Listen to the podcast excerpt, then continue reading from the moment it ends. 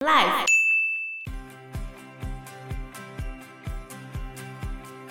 那我推的孩子里面，我记得他的剧情有讲到说，其实你遇到这种网络霸凌的东西，或者是你说错话怎样被延上了，就是这样子。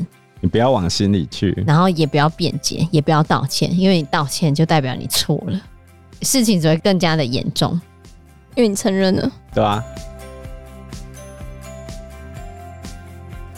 Hello，大家好，我是 Joe。我是方娜，我是 Anna，我们录音的时间已经考完国中会考了，哦发娜也快要考试了。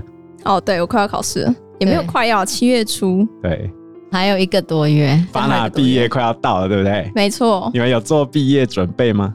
我们学校有自己写毕业歌，然后我们学校还有毕联会，就是有一个组织专门筹备毕业典礼的。嗯哦对，对对，还蛮用心的。那你有加进去吗？没有，我记得你们学校的毕业歌里面写过最红的一首就是《蓝色蝴蝶》，没错，是我们现在的钟声。哦，对，听到烂。可是那一首真的朗朗上口啊！对啊，写的蛮好的啊。你们今年有要上传 YouTube 吗？你说我们的毕业歌吗？对啊应该会吧，但我还没有听过。你可以去主唱啊，不行啊，唱歌不好听。那就大家一起唱啊。对啊，应该会你大合唱你可以吧主演，你可以主演，对，你可以去演一下那 个，你说 MV 吗？对啊，对啊女主角。反正他 们每次高中生就是这样走来走去而已、啊， 然后对嘴唱一句这样子，干嘛 OK 啊这样？反正没人知道那一句是谁唱的、啊，知道吧？对嘴那个就是唱的不是吗？不一定吧？不是吗？谁知道？我哪知？国中是都不会有毕业歌，我们是吗学校有出过一首，真的、哦。对对国中是投票对，选没有没有，出来我的吗们写过一首，真的吗？对，我们写过一首。但是我觉得国中生程度不够，哦，对，而且他们音乐课上的又很浅，上课时间很多时候就是吹吹笛子啊，对我听们班听今天歌还在吹笛子，很好笑。哇，吹笛子，说到毕业啊，我最近遇到一个非常有感情的班级。嗯，怎么说？最近刚考完试嘛，大家都无所事事。不要这样 说，我们都很认真的我很在。认真的想要再多上一点什么，他们就来问我说：“老师，我们上课可不可以来唱歌唱歌，？”他 我们有就带说：“麦唱克什风么？吗？你们要唱 KTV 吗不是有那种行动麦克风可以拿来？”唱？不是。。然后我在路上的时候就问我的小老师说：“那你们上一节课在干嘛？”嗯 然，后他们就说：“我们在唱歌。”哦我就说：“唱什么歌？你们可以连唱两节哦。”我就说：“可以，我们继续唱。”他们是把学校当 KTV 就对了。然后我走进教室之后，我就发现哦，他们把投影幕跟电脑都已经打开，开好了，塞好了哦。嗯哦，然后一堆人坐在教室的角落，男男女女大概二十几个，嗯嗯，然后他们就开始按照顺序把那个全国高中大合唱的那些歌曲有没有，嗯从第一首唱到最后一首，然后就跟着这样一起唱。唱一整节课哦，对啊，哎、真的很有趣。我们班明年毕业的时候也可以来这一招。然后他们一边唱一边哭、哎，真的在哭哦，真的在哭啊，而且连男生都哭哦。有小朋友就走到后面跟我讲说：“老师，你看，他们已经用掉半包以上的卫生纸了，本来是满的。这么感动，然后我走到前面去看的时候，连男生眼眶都是红的。我就说，你们是我这辈子教过最有感情的班级哎、对啊，哇，以前学生从来也没有这样。你说毕业典礼会不会哭，可能有可能，都还不一定了。哦，对啊，真的还没毕业就在哭。 哎、你看多有感情多，难过，你看你们高中生多么没感情。 像我在教高中的同学啊，他们高三的班级已经全部乱成一团了，怎么上课说都？可以走来走去啊，爱来学校不来学校都随便啊了。 然后不守秩序啊，然后可怜的学务主任，我那个同学嗯就打电话给那个学生的家长，就跟他说：“你的孩子在学校都不听从我们的指示啊，上课爱做什么就做什么啊、然后随意的走动啊，都不听话。”然后家长就说：“这不是应该导师该管的吗？”我们同学就说：“没错，我们也有管他，也有跟他说，用尽了各种方式，可是他都还是不配合，所以希望家长也可以协助处理。”因为这个时间点，高三的成绩缺旷课跟奖惩都已经结算完了。对啊，哦，对，所以严格来说，老师没有任何手段可以要求学生啊了，对你爱怎样就怎样。唯一管学生的就是民法、刑法这些。真的我们同学就跟家长说：“我知道这一段时间很尴尬，然后我们还是要维持整体学校的秩序，希望这些孩子在毕业前能够懂规矩。我想这才是教育。家长就回他说：“我也说不动他啦，这个政府哦，关政府什么事？黑林家都监护生 了，政府配给给你，到底跟政府什么事呢？对啊，小孩是政府配没给有。我猜想他的逻辑是政府应该要让奖惩成绩的结算，晚一点是对吗？对，就是毕业之后才结算。但是毕业之后才结算，那家长、学生跟老师，还有大学的对接部门，就全部不能休息，都要等到暑假。对对而且你们就要毕业之后再回来拿你们的毕业证书跟其他的东西，麻烦。作业上面还是有一定的困难。所以教育部某种程度上是给大家一个方便，可学是生就当随便， 对吧？我觉得啦，我觉得高中生真的很难管，就半大不小 的，然后就觉得自己成年了，我都懂了。可是你们又没有内控到懂得在哪个场合一定要做好什么规范。可是我们以前不会啊。我们以前管的比较严哦，对啦，之前公立高中也管很严吗？是没有到管很严，可是以前我啊们、管很严，好不好？我连上个厕所走出来，衣服还没扎，就被教官登记，周末要劳动服务、哎，哈，啊，，对我们以前这太机车了吧我？们以前教官管很严，而且我们以前也是有一些法禁啊、无一规定服，役规定都是有，衣服没有扎好就算服役不整了，你还不算上头发那些啊的我哦们。家中这么严格哦、我都忘记了。反正因 为我们顶多是改裤子而已啊，就大家不喜欢穿那个很看起宽来的松松松松垮，对，很宽的很丑裤子很丑。然后对，所以不能去改哦。其实后面我们穿的教官也不会对我们怎样啊。他们可能觉得你们这些人穿的曲线毕露这样是多好看， 可能啦，就是像我们现在觉得，嗯、你把裤子改那么紧，到底是想怎样的这种感觉。哼，好，每个年代都会有自己莫名的坚持。哦对，你们知道最近台大经济学会的事吗？我们今天就是要来提这个。我们今天预定要谈的题目是台湾最近的三大奇案，你讲的就是第一奇案，也是网络热搜排行榜第一名的台大经济系学生会选举公报事件。那发生了什么事情呢？我们请发娜来跟大家讲一下。就是他发的证件很不正经啊，然后里面充满各种歧视这样子。他们证件的内容包含了非常多冒犯人的话，嗯，我举几条啊。第一个是引发大言上的，就是这一条：LGBTQ 与狗不得在会办之中打传说对决。不得在会办中打传说对决，是酸他们都会打传说对决，还是不想让这些人进去会办？反正就是故意在酸他们就对了，对，对在酸 LGBTQ。嗯，然后接下来第二条引发言上的就是原住民侨生体育生入学名额减少。这些人是多有自我优越感，觉得自己很了不起，其他人都是靠关系就对 了。可是我觉得真的最近在大学生，就是高中生跟大学生，他们对于原住民加分这件事情的不满越来越严重。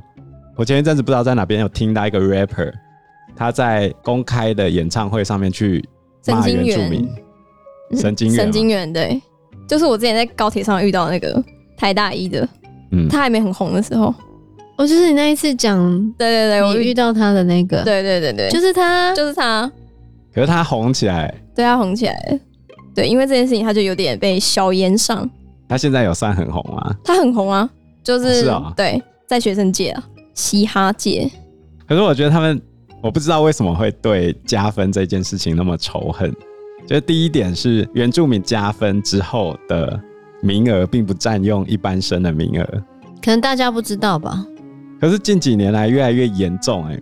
以前我小时候的确会酸一两句这个事情，可是我发现现在高中刚升大学的这一批孩子，我觉得这是一个集体的误解，我不知道这个误解怎么来的，嗯，因为对我而言这件事情已经澄清了很久了。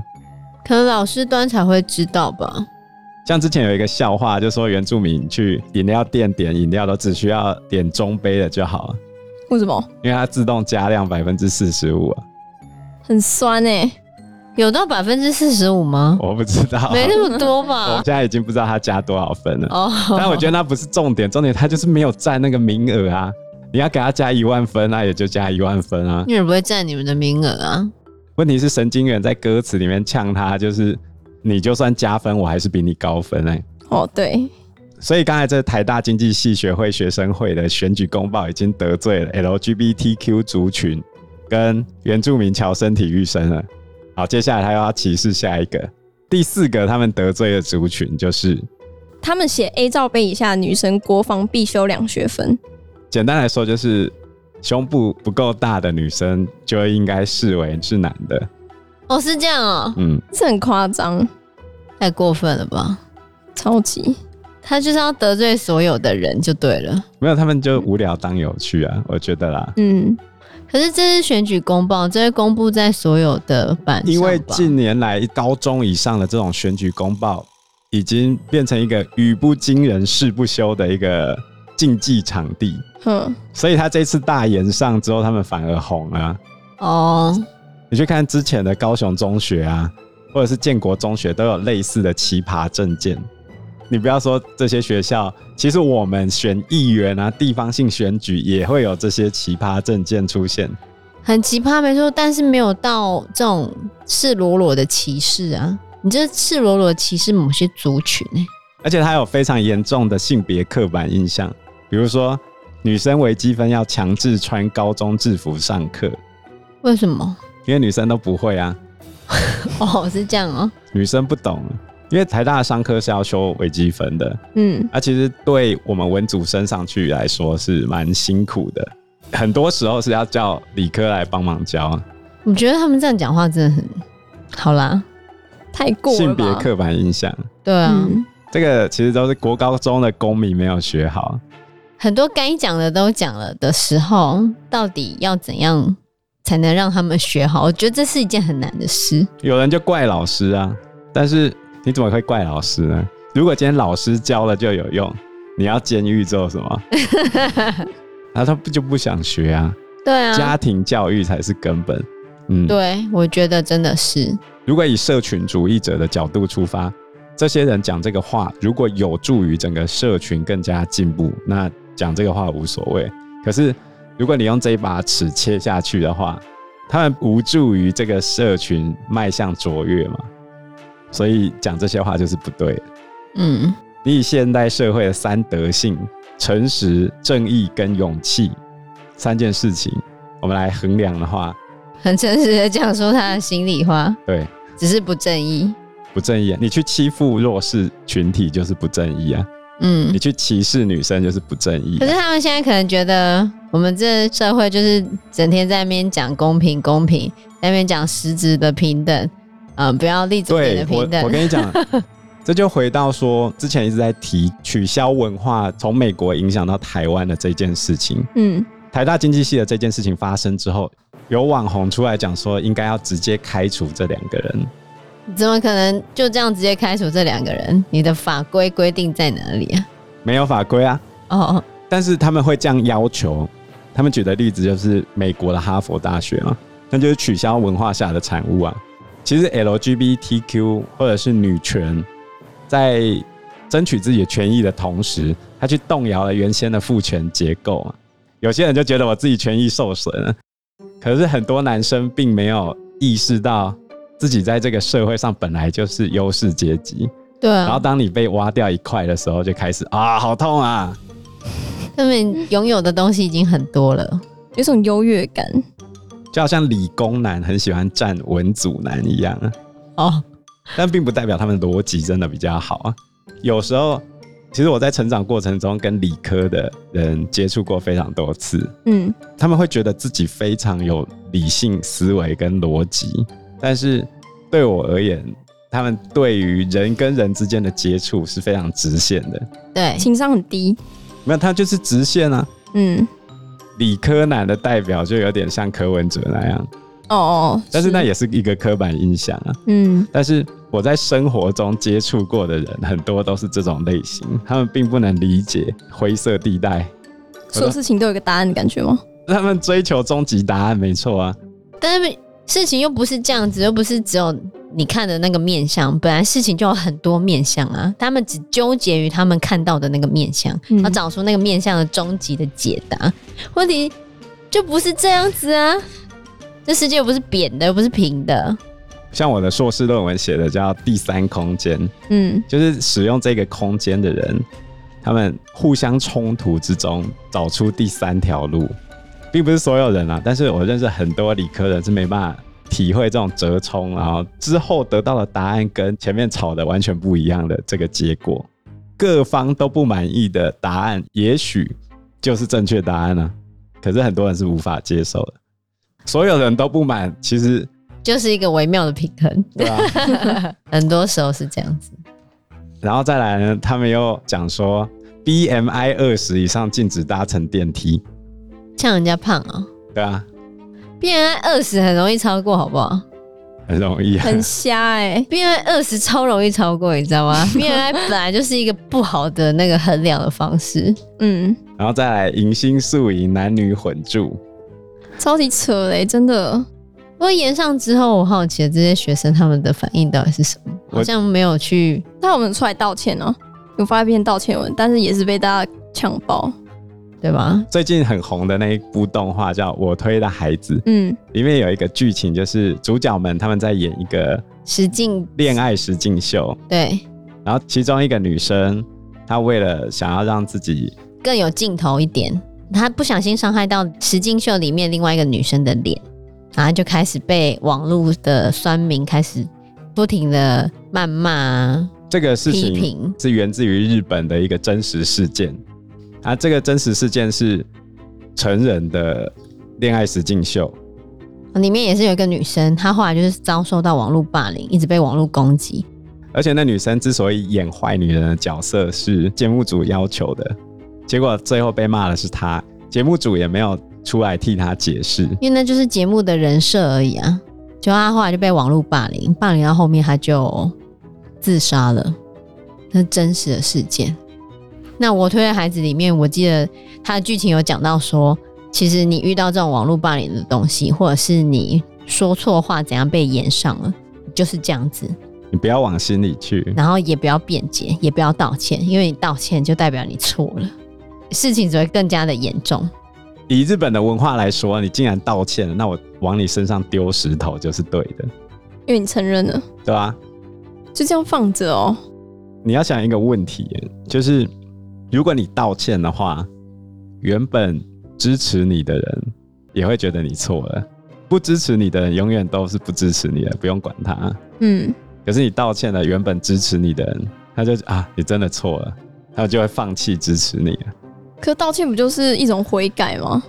是啊，是啊，是悔改啊，但是对啊低调低调就好了，除非你完全不会往心里去，或者是像我推的孩子里面那一个女生非常乖，她剖完道歉文之后，她觉得她就是要承受所有人的谩骂，然后他就去把那些留言全部都再看了一遍。